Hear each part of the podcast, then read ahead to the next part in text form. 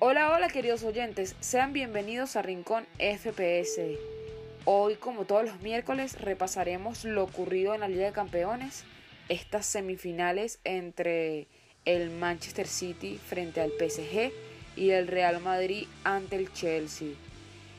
Esto y más a continuación.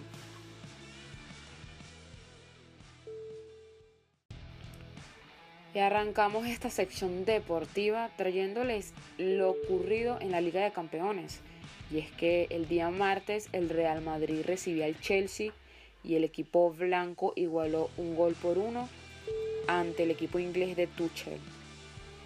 El Chelsea estuvo bien parado en el campo, le plantó cara al equipo merengue y se adelantó en el marcador gracias a un gol del norteamericano Christian Pulisic al minuto 14. Esto le da la ventaja al equipo inglés.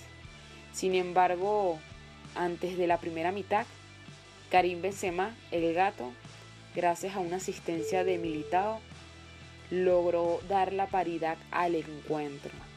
Este resultado es bastante abierto. Tendremos que esperar para el duelo de vuelta en Inglaterra, donde se va a definir quién será el próximo finalista. Chelsea podría tener una ventaja por marcar gol de visitante, sin embargo el Real Madrid contuvo el resultado y en el duelo en casa del Chelsea tendrá la posibilidad de anotar más goles y aumentar la ventaja. Veremos qué hace el equipo merengue en este duelo de vuelta, ya que tendrá varios jugadores recuperados, tal es el caso de Sergio Ramos, hasta el mismo Fede Valverde. Tendremos que esperar para ver cómo termina esta llave, pero veo una llave completamente cerrada, cualquiera de los dos puede clasificar. Una nota positiva es que el jugador belga Eden Hazard nuevamente volvió al terreno de juego, jugó algunos minutos y bueno, veremos si el próximo duelo esté de titular. El día de hoy el Manchester City le propinó una derrota al PSG dos goles por uno y es que Marquinhos, tras una asistencia de Di María, adelantó al equipo parisino en casa al minuto 15. Cuando cayó la segunda parte, Kevin De Bruyne igualaba el encuentro al 64 y al 71 Raymar X de tiro libre anotaba la ventaja del equipo inglés dos goles por uno. Este fue el resultado final. El City tiene una gran ventaja pues anotó dos goles de visitante. Veremos qué sucede en Inglaterra en este próximo duelo de vuelta, porque de verdad que la eliminatoria no está sentenciada, pero al París le va a costar un poco.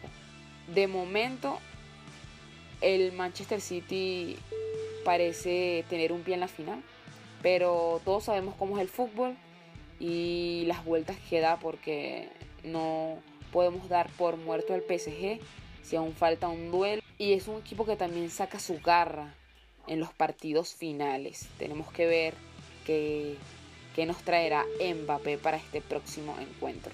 También queremos hablarles de que el día de mañana se van a disputar las semifinales de obviamente la Europa League y es que tenemos dos llaves interesantes. Tendremos el duelo entre el Manchester United ante la Roma y el del Villarreal frente al Arsenal.